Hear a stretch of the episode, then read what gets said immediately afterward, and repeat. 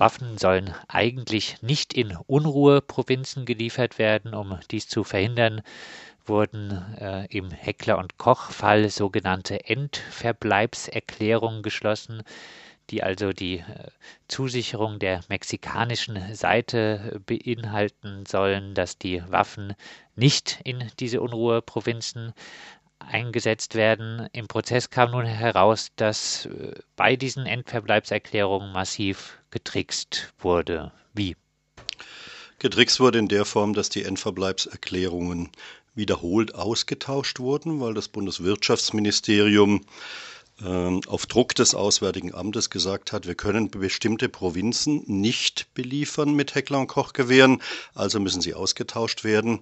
Heckler Koch hat das umgesetzt, hat die Endverbleibserklärungen neu geschrieben sozusagen und dann wieder neu eingebracht für andere Bundesstaaten mit exakt den gleichen Waffenanzahl. Also das ist äh, innerhalb von drei Tagen passiert, hat man ein anderes Bundesland genommen, der gleiche Waffentyp, die gleiche Waffenanzahl und hat gesagt, na da ist der Bedarf auch da, dann liefern wir halt dahin. Es ging ja letztlich darum, den mexikanischen Markt, der unglaublich groß ist, also wir reden von Hunderttausenden von Gewehren und Pistolen, so voll zu pumpen, dass sich auf der einen Seite Heckler und Koch finanziell ganz gut dastehen kann und auf der anderen Seite die befreundeten Polizeieinheiten oder Militärs und Politiker in Mexiko dann entsprechend zufrieden sind, dass sie Sturmgewehre und Maschinenpistolen von Heckler und Koch haben. Du hast immer wieder schon erklärt, Waffen wandern, insbesondere natürlich Kleinwaffen wie das G36 von Heckler und Koch. Eigentlich sind solche Endverbleibserklärungen also nie etwas wert, oder? Na, jedes Toilettenpapier ist mehr wert, weil das kann man ja noch nutzen. Eine Endverbleibserklärung ist Barbiturat fürs Volk, ist Täuschung. Das hat dieser Prozess ge gezeigt wie kein anderer, von daher ist er in jedem Fall sehr wertvoll. Denn jetzt ist klar, die deutsche Öffentlichkeit wurde in den letzten Jahrzehnten durch die Vorgabe einer jeden Bundesregierung massiv getäuscht. Die Bundesregierungen haben immer gesagt, regt euch nicht auf, die Waffen bleiben im Land, sie wandern nicht, sie sind dank der Endverbleibserklärung auch nachweislich in einer bestimmten Provinz oder in einem bestimmten Land vorhanden und es ist rechtlich bindend. Und mit diesem Prozess ist jetzt belegt, dass es so nicht ist, weil die Stuttgarter Justiz sehr klar aus ihrer Sicht sagt, naja, sie waren angeheftet an die Verträge, sind aber nicht wirklich Teil der Verträge und können eigentlich nicht zu einer Verurteilung führen, da Heckler und Koch an Mexiko geliefert hat. Was die Mexikaner dann machen mit den Endverbleibserklärungen, ob sie sie einhalten oder nicht, entzieht sich ja Heckler und Koch in der Einflussnahme. Sprich, dieser Prozess, egal wie nachher geurteilt wird, zeigt in einer Klarheit, wie sie noch nie in Deutschland da war, dass wir als Öffentlichkeit über Jahrzehnte hinweg getäuscht wurden von den jeweiligen Bundesregierungen. Im Laufe des Prozesses hat sich ja jetzt äh, ein bisschen herausgestellt, dass es juristisch erstmal wohl hauptsächlich sich auf zwei Angeklagte zuspitzt, auf den ehemaligen Vertriebsleiter Ingo S. und die ehemalige Sachbearbeiterin Marianne B. Im Raum steht gegen sie der Vorwurf äh, Erschleichen einer Exportgenehmigung. Welche Strategie hat denn nun ähm, jetzt die Verteidigung gefahren im Plädoyer? Also heute waren die Plädoyers für Marianne Beute als Sacharbeiterin und äh, für Ingo Salmann als ehemaliger Vertriebsleiter, ehemalige Sacharbeiterin durch die jeweiligen Rechtsanwälte. Übrigens, und das ist natürlich auch mega spannend für Peter Bayerle, den ehemaligen Geschäftsführer von Heckler und Koch, der vormals Präsident des Landgerichts Rottweil war. Also hier urteilt dann nachher ein Richter über einen ehemaligen Präsidenten eines Landgerichts. Ähm, die Plädoyers gingen alle in die Richtung Beuter wenn überhaupt zu verurteilen, dann bitteschön sehr milde. Bei den anderen beiden war es noch drastischer. Bei Salman wurde von Rechtsanwalt äh, Diefenbacher gefordert Freispruch und desgleichen von Rechtsanwalt Quedenfeld ein Freispruch für Peter Bayerle. Das ist natürlich der Hammer, wenn es so käme, dass äh, Peter Bayerle freigesprochen wird. Die Staatsanwaltschaft fordert ein Jahr und äh, zehn Monate ähm, im Prinzip Haft, aber das wird dann auf Bewährung ausgesetzt, weil es unter zwei Jahre wäre, wenn dem so wäre. Das wäre natürlich der Hammer, wenn Bayerle freigesprochen werden würde und die beiden Untergeordneten bis hin zu einer naja, Sachbearbeiterin nachher verurteilt werden. Ich hatte ursprünglich im Jahr 2010 äh, mit Folgeerweiterungen 15 Leute, führende Repräsentanten, ich kam mir überhaupt nicht die Idee, eine Sachbearbeiterin anzuzeigen, fünf führende Repräsentanten von Heckler Koch angezeigt. Bei den meisten, bei neun, hat die Staatsanwaltschaft damals unter Leitung von Peter Vobiller ein katastrophales, wenn sagen wir mal Urteil, das falsche Wort, eine katastrophale Entscheidung getroffen, nämlich den Leuten äh, sozusagen Freischeine geschickt und gesagt, na, das hat bei den Ermittlungen nicht gereicht, um sie jetzt auf die Anklagebank zu setzen, halte ich für völlig falsch. Dann hat man sich diese sechs Leute rausgepickt, unter anderem Markus Bandle in Mexiko, der aber mexikanischer Staatsbürger ist, jetzt mit internationalem Strafbefehl gesucht wird, Haftbefehl gesucht wird, aber in Mexiko ist nicht ausgeliefert wird und dann sozusagen dort äh, Sekt trinken kann oder Champagner. Und die anderen fünf, fünf sitzen jetzt auf der Anklagebank und es spricht vieles dafür, dass, wenn es überhaupt Verurteilungen gegenüber den Geschäftsführern Meurer und Bayerle geben sollte, dass es dann sehr, sehr milde sein wird. Und so käme ein ganz absurdes Urteil raus, dass in einer einer Kette, die natürlich weit mehr als 20 Leute, weil man muss ja noch die Behördenvertreter mit reinnehmen, die ja sehenden Auges zumindest geduldet haben, dass diese Waffenexporte so gelaufen sind, wie sie gelaufen sind. Ähm, für mein Empfinden hätten die natürlich auch auf die Anklagebank gehört. Aber das hat Peter, Peter Fobila auch damals verhindert, indem er pro forma ermittelt hat, nach wenigen Tagen sofort eingestellt hat, gegen alle Behördenvertreter gesagt, es gibt beim Bundesausfuhramt, beim Bundeswirtschaftsministerium keine Schuldigen. Damit sind die schon mal alle draußen, sitzen, wenn überhaupt, überhaupt auf der Zeugenbank, nicht auf der Anklagebank und können nie wieder juristisch belangt werden, weil die Sache verjährt ist. Also dieses ganze Verfahren ist in seiner Struktur völlig absurd. Und da kommt noch eine hanebüchende Geschichte dazu, die mich wirklich wahnsinnig ärgert, dass die Opfer bis zum heutigen Tage und heute zum ersten Mal, komme ich gleich drauf, keinerlei Rolle gespielt haben. Die Opfer in Mexiko. In Mexiko wird gemordet mit 4.702 Sturmgewehren G36 von Heckler und Koch, in Chiapas, in Guerrero, in Jalisco und Chihuahua. Das Gericht hat das nie erwähnt, hat sich nicht drum gekümmert. Wir sind heute bei Verhandlungstag Nummer 27. Äh, die Staatsanwaltschaft hat es bis jetzt wirklich links liegen lassen und gesagt, das, der Opfer ist ja nicht unser Thema.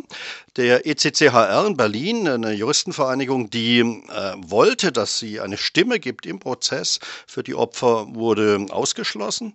Als ein Opfer mal auf unsere Einladung hin den Prozess besucht hat, aus Mexiko oder ein Angehöriger eines Opfers, dann wurde er von neun Mitarbeitern des Gerichts Gerichts belangt, als er das Foto seines äh, Bruders im Koma gezeigt hat, nach Beschuss mit Sturmgewehr, vielleicht Heckler und Koch, wissen wir ja nicht. Ähm, also das sind Dinge, wo man einfach sagen muss, man kann mit den Opfern so nicht umgehen, man kann sie nicht ignorieren. Es ist unglaublich, wie ein deutsches Gericht, Stuttgart Landgericht, sich nicht darum kümmert, was in Mexiko mit diesen illegal gelieferten Gewehren passiert.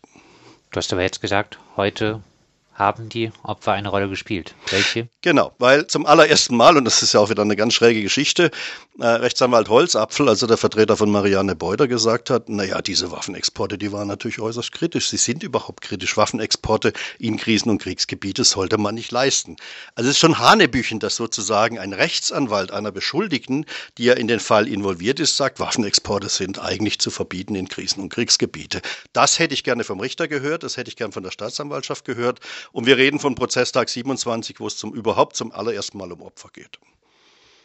Du hast aber jetzt äh, schon angedeutet, deiner Meinung nach, gerade wenn es auf ein Urteil hinausläuft, was wahrscheinlich gegen zwei eher weniger wichtige Personen äh, ergehen wird, hier sitzen eigentlich deiner Meinung nach die Falschen auf der Anklagebank.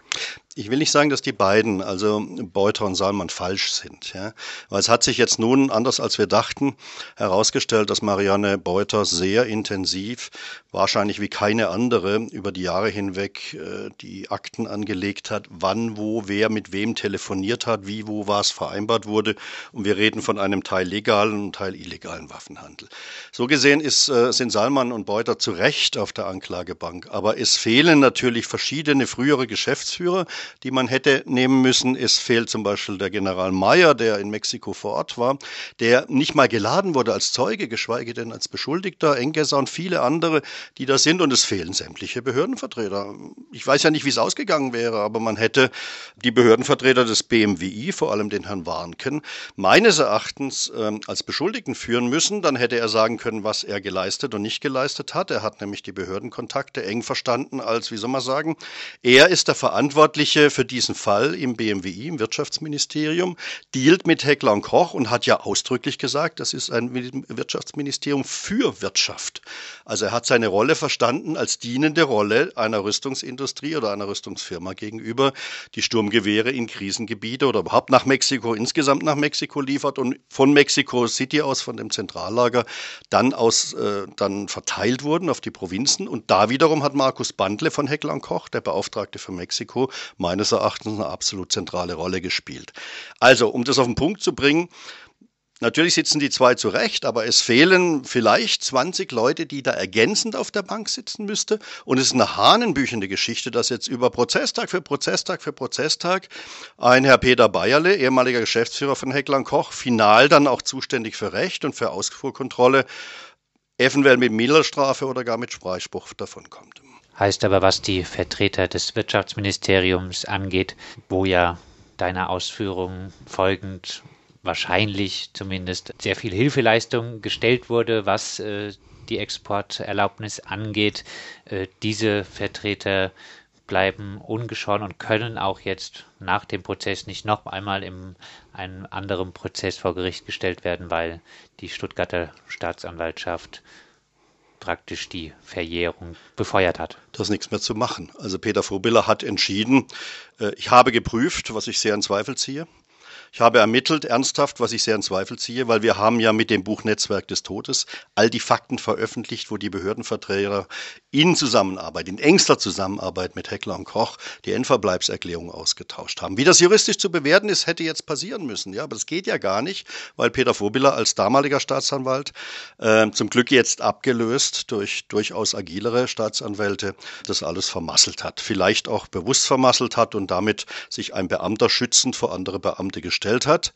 Das Gleiche passiert ja jetzt wieder. Also es war eigentlich ein gutes Plädoyer, was die Staatsanwaltschaft, die neue Staatsanwaltschaft, wenn man es, oder neu besetzte Staatsanwaltschaft geliefert hat beim letzten Prozesstag.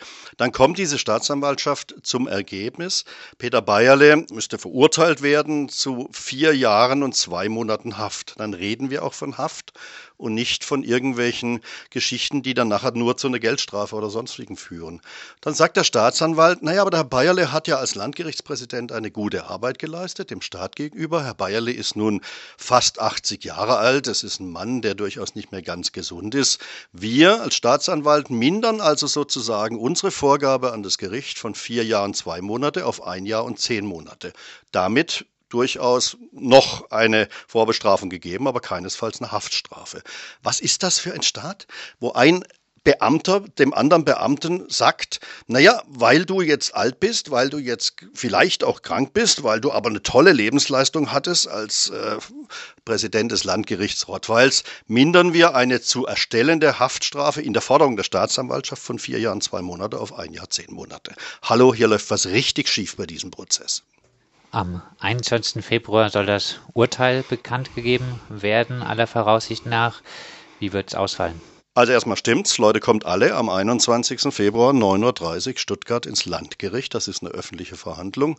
Seid pünktlich da, es wird voll, da bin ich mir ganz sicher, weil sowohl wir von der Friedens-, Menschenrechtsbewegung, Entwicklungsbewegung stark vertreten sein werden, weil wir eine Aktion planen zu diesem Tag, weil viele Journalistinnen und Journalisten aus Deutschland und ich denke auch aus Mexiko da sein werden und berichten werden, weil das hat ja eine Signalwirkung bis nach Mexiko. Wie entscheiden deutsche Gerüchte bei meines Erachtens nachgewiesenem illegalen Waffenhandel. Also von daher ist der 21.02. ein Tag, wie das wirklich ausgeht, können wir nicht sagen zu diesem Zeitpunkt, weil der Vorsitzende Richter Maurer äh, zwar immer freundlich nickt, wenn Herr Bayerle bzw. der Rechtsanwalt von Herrn Bayerle, Herr Quedenfeld, was sagt. Aber was da jetzt wirklich rauskommt, müssen wir mit dem Tag abwarten. Ich kann mir gut vorstellen, dass diese absurde Rechtskonstruktion rauskommt oder Urteilskonstruktion rauskommt, dass untere Beteiligte wie jetzt Beuter und Saalmann zu den Hauptschuldigen gemacht werden und die Geschäftsführer mit milden Strafen, wenn nicht gar Freispruch davon kommen. Vielleicht noch Stichwort Mexiko, Stichwort Opfer.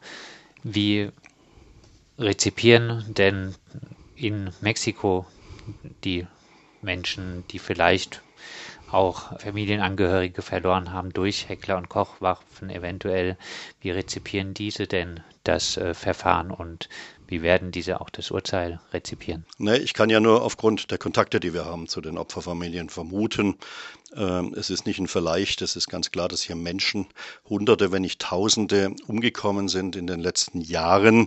Also die Lieferungen erfolgten 2006 bis 2009. Seitdem sind die Waffen dort. Wir reden von viereinhalbtausend, mehr als viereinhalbtausend Sturmgewehren in Unruheprovinzen. Also hier wird geschossen, hier wird gemordet.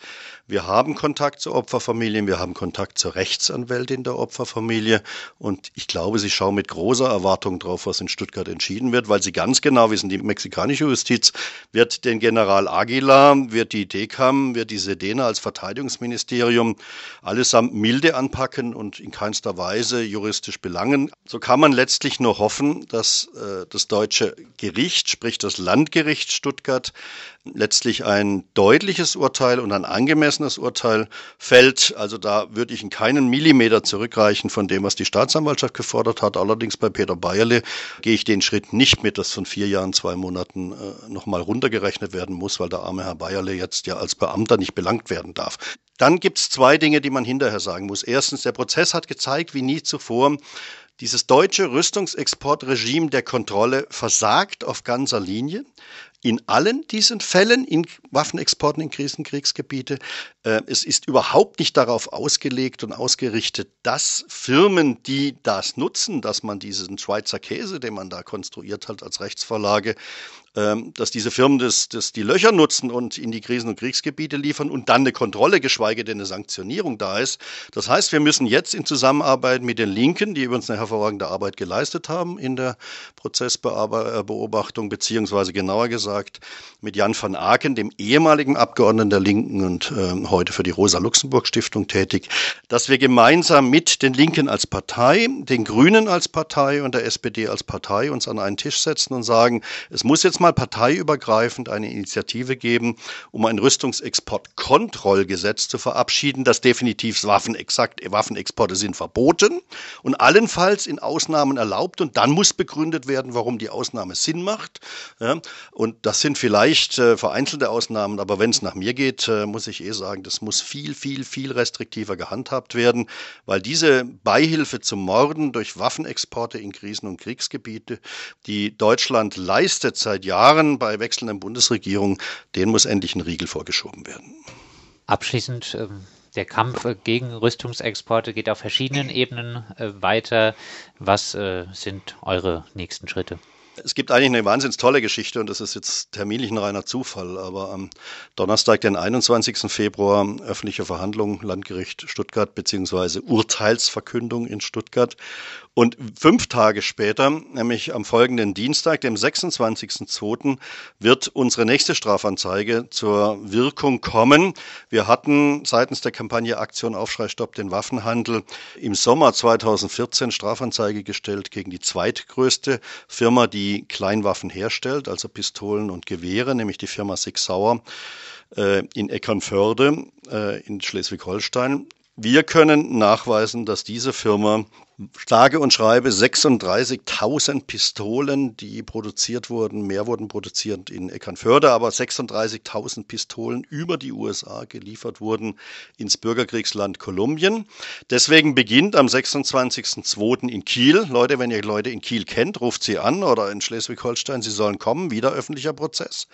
Äh, wieder Aktion vor dem Landgericht. Am 26.02. wird der Prozess eröffnet gegen die Geschäftsführer von Sig Sauer in Deutschland und gegen den amerikanischen Geschäftsführer von Sechsauer aufgrund unserer Strafanzeige. Und hier weht ein anderer Wind als in Stuttgart.